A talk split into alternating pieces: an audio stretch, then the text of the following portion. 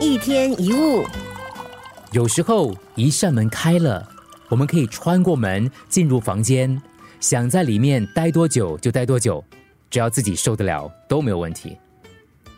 我们很多人都已经知道要怎么样照顾好自己，甚至有时候当我们陷入非常不自在的状况时，也能理所当然的能够把自己照顾得很好。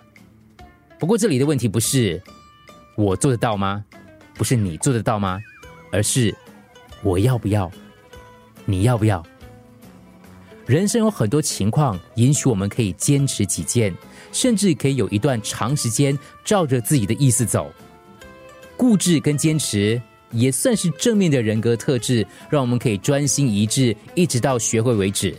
不过，固执和坚持也可能会让我们太过头。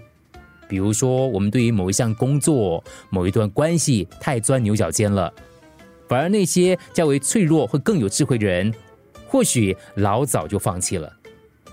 与其扪心自问做不做得到，不如换个问题：如果你已经待在那里很久了，而且总是想要更努力、更加把劲儿的照顾自己，可能表示你该往后退了。不要再问自己有没有能力处理眼前的情况。而是问，这个情况对你有没有帮助？这真的是你真心想要的吗？一天一物。